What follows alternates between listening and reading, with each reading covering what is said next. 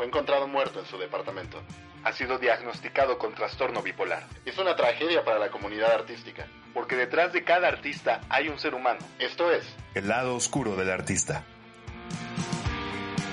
Bienvenidos una vez más, amables radioescuchas de Ser World Media. Mi nombre es Axel Bryce. Y yo soy Alexander Thierry. Y esto es... El lado oscuro de Van Gogh. Hoy. Hoy, sí. Hoy es el lado oscuro de Van Gogh. Una figura completamente mística en, la historia del arte. Llena de leyendas y mitos. Tenemos una gran información de su vida, dadas las cartas y algunos testimonios de gente que lo llegó a conocer. Pero está muy rodeado de misticismo, ¿no? De... Yo, yo no sé si junto con Da Vinci sea una de las figuras como más eh, cargadas de, de, leyendas urbanas, ¿no? Y como dices, hay muchísima información confirmada y mucha no confirmada. Esa es parte de lo interesante de, de Van Gogh, porque hay, hay datos que se tienen muy concretos de cosas sobre su vida y cosas trascendentales de las que nadie sabe nada. En realidad, fue una de las razones por las que escogimos que nuestro primer programa dedicado sea sobre Van Gogh, porque todo este halo de misterio lo hace un personaje muy interesante y porque es una de las figuras más importantes del de, arte plástico, es uno de los pintores más importantes de la historia y la manera en la que vivió su vida está estrechamente relacionada con todo lo que pintó. Yo no sé si en algún otro artista hay tanta relación entre su vida y, lo que fue creando. Si tuvo una vida tan trágica, fue verdaderamente una vida de sufrimiento desde pequeño a pesar de haber vivido rodeado de artistas, de mucha gente reconocida,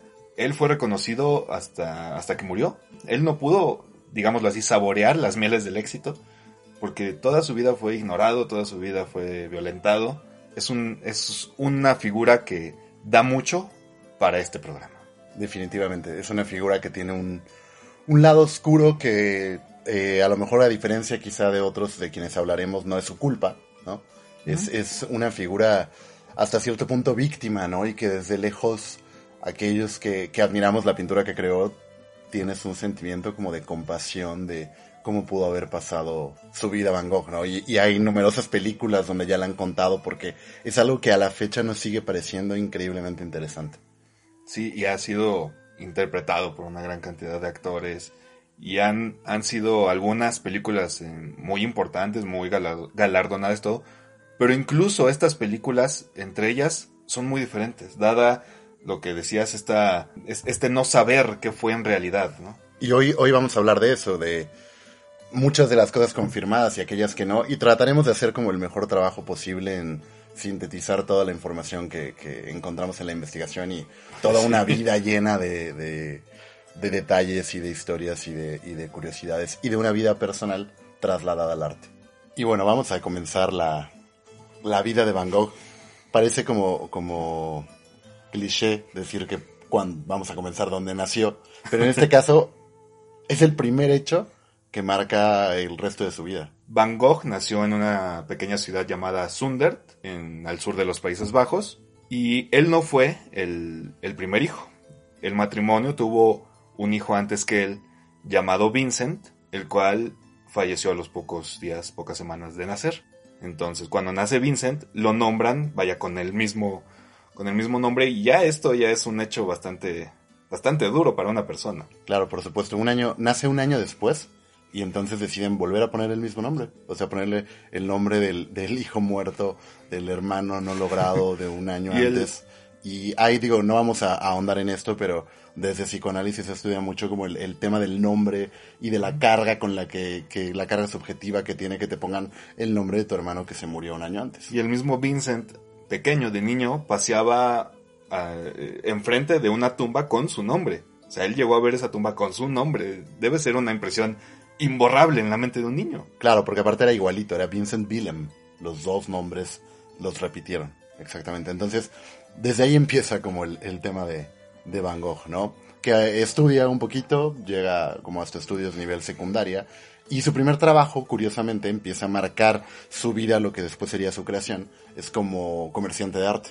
Así es, a los 15, 16 años aproximadamente, él decide que quiere dejar completamente los estudios y empieza a trabajar en esta compañía una, una compañía muy importante en ese tiempo, en la que después su hermano tío también comenzó a trabajar. Ajá, y termina siendo hasta gerente, Ajá. se llamaba Gupil, Sí. esa, esa compañía. Y tío trabajó ahí toda su vida.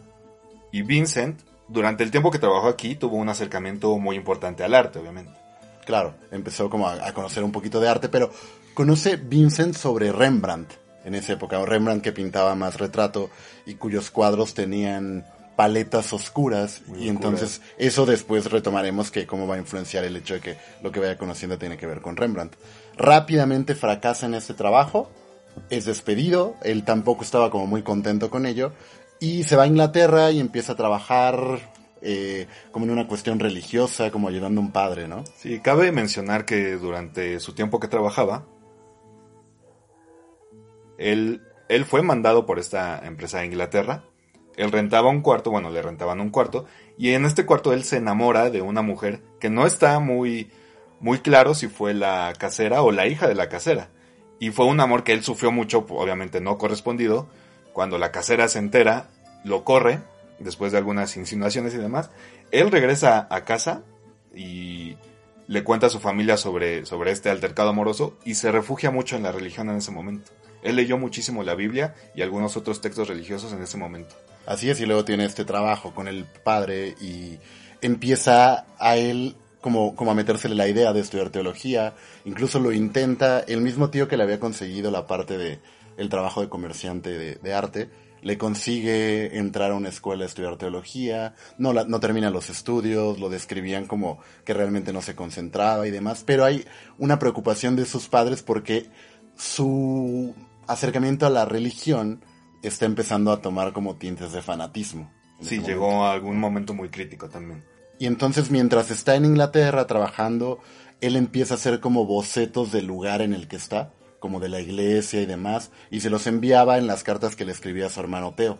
Y entonces Teo, que Teo es, es una figura central, no se puede entender a Vincent Van Gogh sin Sí, entender a Teo. Exacto. No hay, o sea, van estrechamente vinculados como pocos hermanos. Teo le recomienda que por qué no se concentra más en los dibujos, que empiece a lo mejor a no pensar tanto en la parte religiosa y eso que está haciendo de pintar eh, le dé como más tiempo, ¿no?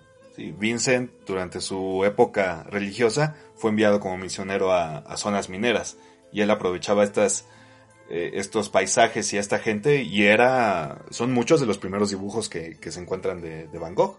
Claro, la, la primera parte de, de lo que él empieza a dibujar tiene que ver con cómo ve a la gente trabajando, ¿no? O sea, él le llama mucho la atención como la gente trabajadora e incluso en esa zona, la, la gente que trabajaba en esa mina lo conocía como el Cristo de esa zona, así apodaban a Van Gogh por toda esta idea religiosa que tenía y por cómo se acercaba a ellos.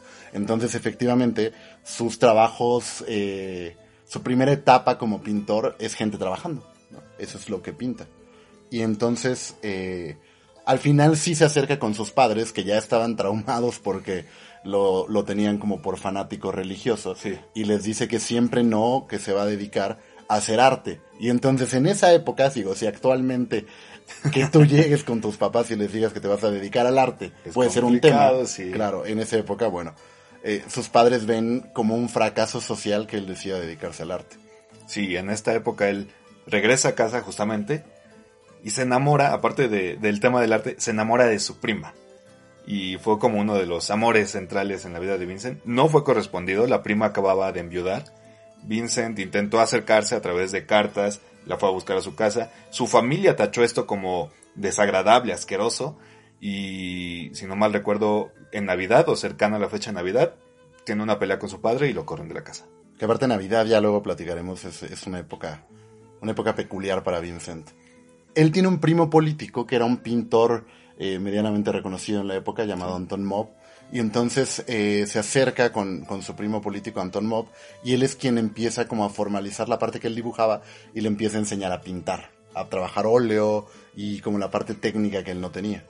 Van Gogh siempre se enorgulleció de haber sido autodidacta. Y según la investigación, ahí es, es, un, es un dato que no está del todo corroborado, pero hay quien dice que sí tomó algunos estudios de pintura humana, de figura humana, perdón, y de perspectiva.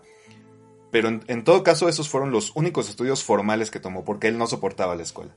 Y cuando Teo empieza a trabajar en, en esto que, decíamos, la compañía Goupil de arte, él empieza a tener como un poquito de dinero y le dice a Van Gogh que se concentre en, la parte del arte como le había recomendado él y empieza como a patrocinarlo. Y eso lo va a hacer Teo el resto de su vida. O sea, Teo va a enviarle y envi- y enviar eh, con cierta periodicidad dinero a Van Gogh para que él pudiera mantenerse. Le enviaba dinero, le enviaba de vez en cuando litografías, bueno, eso ya es en un, en un futuro en la vida de Van Gogh, pero Teo, como, como ya mencionaste, fue una figura completamente central en la vida de Van Gogh. Y en esta época Van Gogh se relaciona con otra mujer llamada Cien, que era una prostituta que te- aparte tenía una hija y en ese Y estaba momento... embarazada. Sí, en ese momento moralmente era raro. Igual ciertos lugares todavía lo es increíblemente, pero bueno, en ese, en ese siglo lo era. Y entonces la familia se escandaliza peor de que se muda con una prostituta y bueno, ¿no? O que sea, también cabe mencionar que a este pequeño intento de familia, Teo lo termina manteniendo. El mismo dinero que enviaba Teo era para Cien, para sus hijos, que Cien y sus, sus hijos, la hija mayor y eh, el menor era niño, fueron modelos en muchas, muchos dibujos de Van Gogh, algunas pinturas, la mayoría eran dibujos, pero está inmortalizada en algunos bocetos, muy interesantes por cierto. Y bueno, ahora que tocas el tema de, de qué pintaba Van Gogh, ¿no? Pa- pasamos de los trabajadores que pintaba a empezar a pintar personas, pintar retratos. Tiene una cantidad de autorretratos brutal. Lo conocen como el hombre, no sé, no recuerdo si es de las 100 caras o de las 1000 caras porque se pintó muchísimo. ¿Tú sabes por qué lo hizo? ¿Por qué se pintaba tanto a sí mismo? Yo solo sé que él tenía esta fascinación de pintar o dibujar gente que según sus palabras había sido apaleada por la vida. Entonces no sé si eso tenía algo que ver. No en este caso, digo, bueno, él evidentemente fue apaleado por la vida. Horriblemente. Pero tiene que ver con el uso que, que hacía del dinero de Teo. O sea, al principio él empieza a trabajar con modelos, pero lo encuentra muy caro. O sea, empieza a no tener la posibilidad de, de vivir y de pagarle a los modelos por su trabajo. Y entonces encuentra mucho más sencillo pintarse a sí mismo. Y una de las razones justamente de que muchos de sus modelos fueron prostitutas es que cobraban más barato que pagarle a una persona para modelar. Claro, por supuesto. Aparte de que en esos tiempos la prostitución y los burdeles eran, eran bien vistos. Claro, incluso estaban legalizados en lugares como, Sí, como los, Francia. ¿no? los Como París. burdeles en esa época se decía que eran buenos para la salud masculina. Ya hablaremos al ratito Sí. que lleguemos a París de eso. Y como en agradecimiento al principio que, está pintando, eh, Van Gogh estaba muy agradecido con Teo por apoyarlo económicamente. Y entonces le manda sus trabajos, le dice, yo siento que esto que estás haciendo por mí, de alguna manera lo estoy pagando con mi trabajo, con mi producción. Entonces te voy a enviar 10 cuadros que he hecho para que tú los intentes vender. E irónica, y eso es algo que va a marcar eh, ese tema en, Van Gogh, no se vende ninguno. Es como la primera decepción de, de Van Gogh intentando vender su arte. De ahí se muda a Antwerp, Antwerp. en Bélgica, ¿no? Y e intenta ingresar en una academia de arte. Y empieza a tener como los primeros conflictos con la gente que se dedicaba al arte, que lo va a hacer también toda la vida. Y le escribe a Teo y le dice que para él la gente que, que enseña en esa academia es terrible, que no tiene ni idea de arte, y que le da una frase fantástica y le dice, solo en el futuro demostraremos quién tiene razón, si ellos o yo. Y al final tuvo razón. La historia abrumadora. Después de esto, Van Gogh dejó Antwerp, traducido al español como Amberes en Bélgica, y decidió, él solito decidió que se iba a ir a vivir a París con su hermano tío. Y le mandó una carta a, tío donde le dice que él va a llegar al Museo del Louvre y que vaya por él.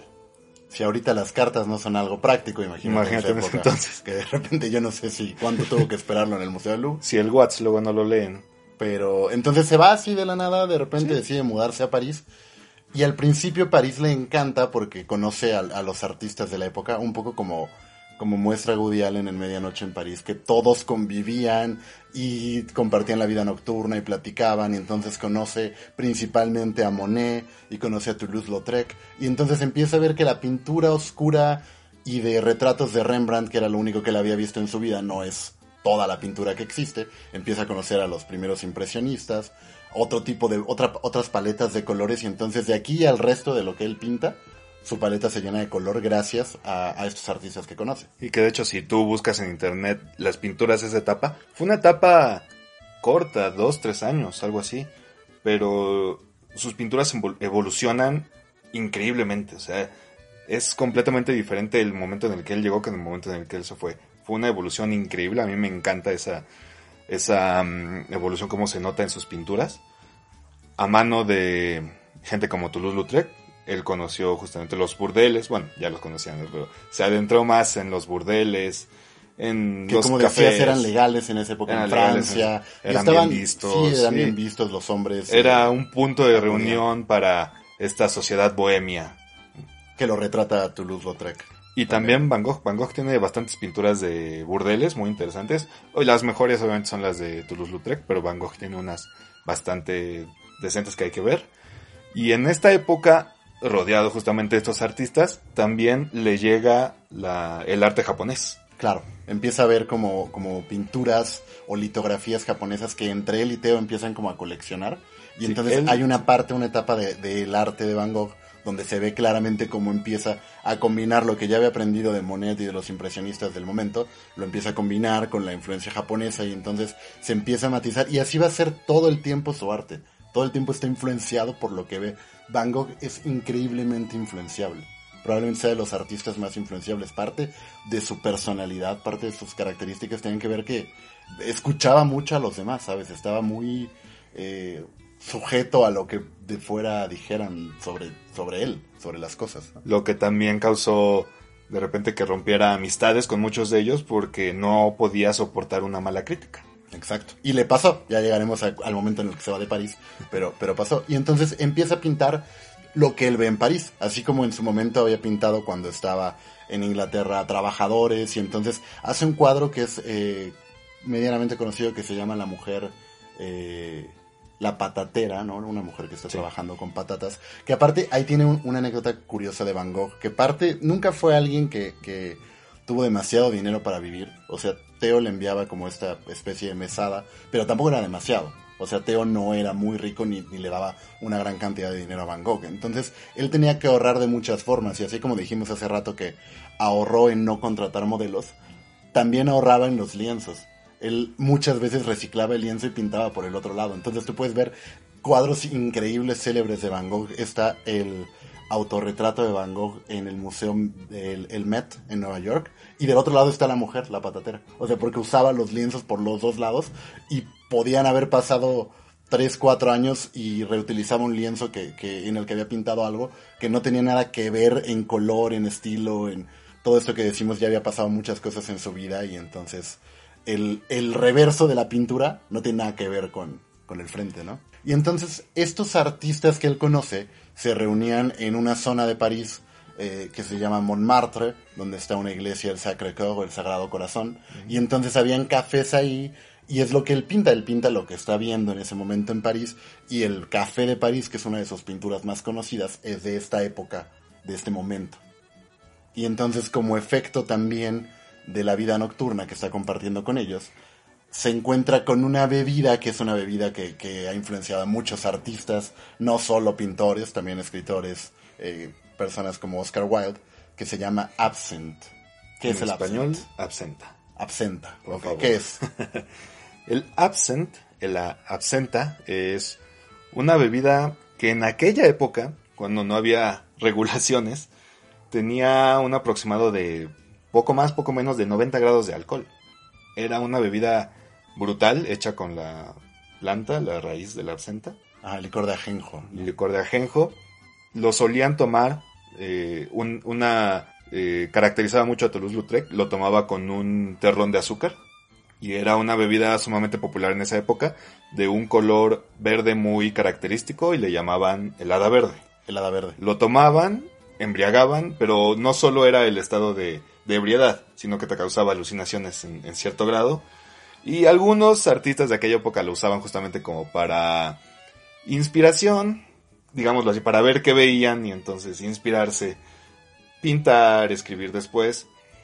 Pero obviamente todos estos excesos pues pasa factura después. Como lo han hecho muchos artistas que han probado, y ya lo en algún momento hablaremos en un programa de la época del LSD en la que los pintores se, se meten ácido lisérgico para ver qué pasaba con los sentidos y cómo lo, pintaban. Pero bueno, el absinthe y el hada verde. Incluso había una forma en la que eh, preparaban el, el absinthe con los vapores y entonces los inhalaban y eso era más alucinógeno.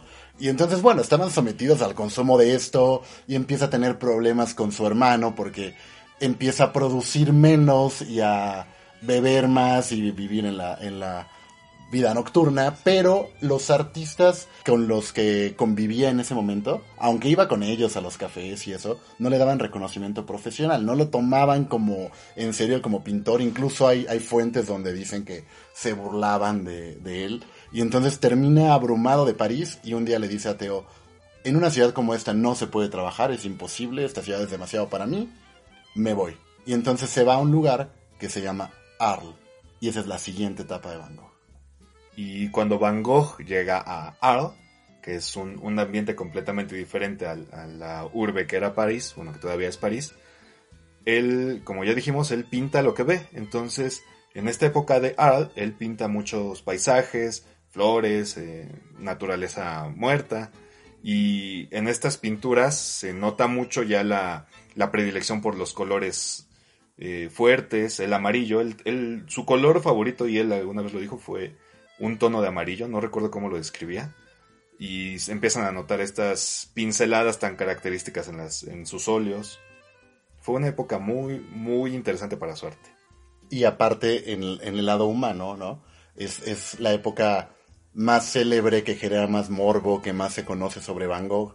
En ese tema del amarillo que dices tú, él renta una, un lugar, un estudio, que le llama la Casa Amarilla, ¿no? De ese color, evidentemente.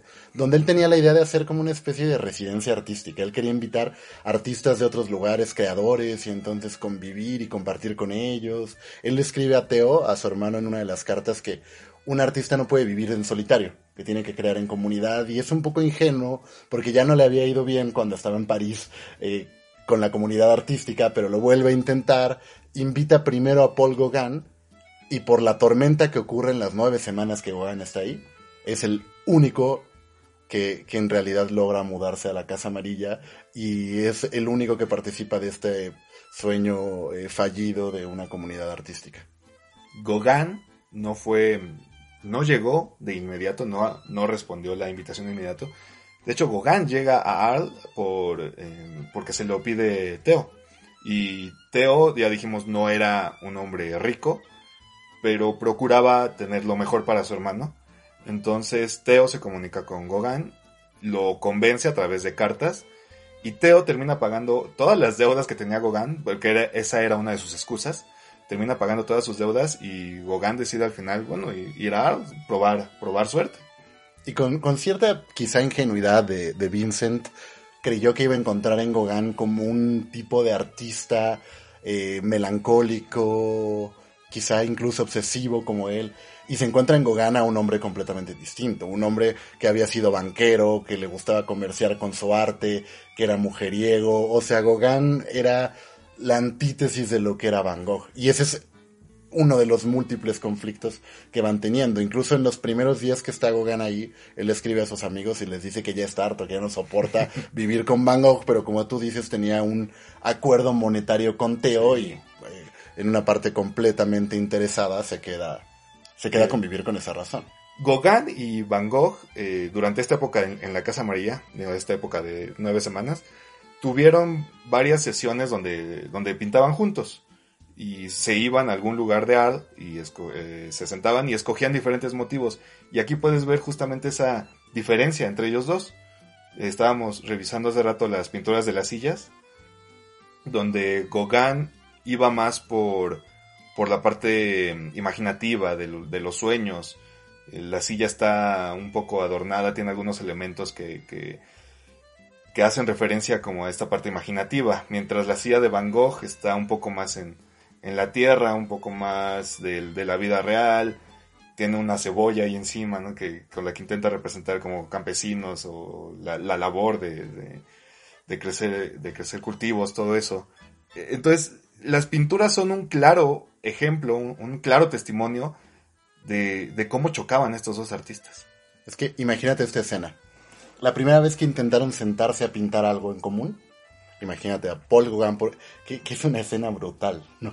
Imagínate a Paul Gauguin a la derecha, a Van Gogh a la izquierda, cada uno con su lienzo, y empiezan a pintar Y entonces, la primera diferencia fundamental es que Gauguin dice, hay que pintar con la imaginación. Y Van Gogh, toda su vida, ya lo hemos dicho, había pintado lo que él veía. Para él no tenía lógica pintar con la imaginación, al menos no todavía. Gauguin sí va a tener una influencia en que después Van Gogh lo pueda hacer.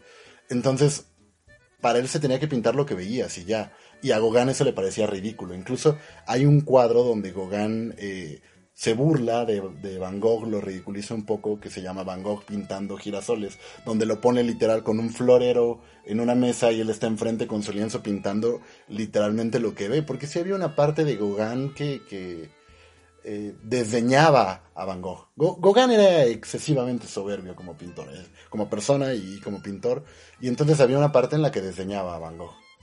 Y en ese sentido, eh, Gauguin tenía como otra ambición de la vida. Para él, Arles era como una parada temporal. Él después quería mudarse a Haití, lo va a hacer, digo, a, Haití, perdón, a Tahití. Lo va a hacer y va a pintar mujeres polinesias y se va a acostar con ellas y va a vivir ahí. O sea, Gauguin tenía una idea completamente diferente de, lo que es el arte. Pero eh, en este episodio eh, los conflictos como que empiezan a escalar y empiezan a crecer. Hay un momento en el que le critica un, cuadro y después en la noche que están en un bar compartiendo, Van Gogh le quiere aventar la copa que traen, quiere agredir a, a Gauguin. Entonces, este periodo que va avanzando de nueve semanas, las peleas van en aumento, en aumento, escalando. Sí, aumentan en frecuencia y aumentan en intensidad. Hasta que llegamos a una de las de los momentos clave, tal vez, de la vida de, de Van Gogh uno de sus momentos más llenos de misterio, pero de los que causa más morbo, como bien decías, en la que después de una gran pelea y todos los, los problemas que Van Gogh siempre traía, eh, pues una noche simplemente se corta la oreja. Hay toda una información al respecto de la oreja, hay todo un estudio, pero hoy no vamos a hablar de eso, ¿sí? Pues yo creo que no. ¿Qué te parece si lo dejamos hasta aquí? porque desgraciadamente el tiempo no nos da para poder continuar hablando de este magnífico pintor. Una vez vi una figurita de Van Gogh, un juguete como de unos 30 centímetros que tenía la oreja y se le podía quitar. Era una maravilla, pero estaba muy cara. Como un señor cara de papá. De Algo así, pero no solo se le podía quitar la oreja y tenía una venda para que se la pusiera. Era maravillosa.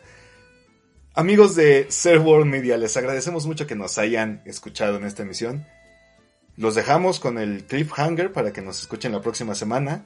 Sí, busquen el siguiente episodio donde vamos a hablar a detalle de la investigación más actual acerca del, incidente de la oreja. Porque aunque no lo crean, hay datos que hace uno o dos años tal vez siguen saliendo y se siguen renovando. O sea, es un misterio completamente actual, digámoslo así, con, con una, una vigencia todavía. Gracias por escucharnos. Nos vemos la próxima semana. Nos vemos, nos oímos en realidad con la verdad detrás de la oreja de Van Gogh y su descenso a la locura. Yo fui Alexander. Y yo soy Axel Bryce. Hasta luego.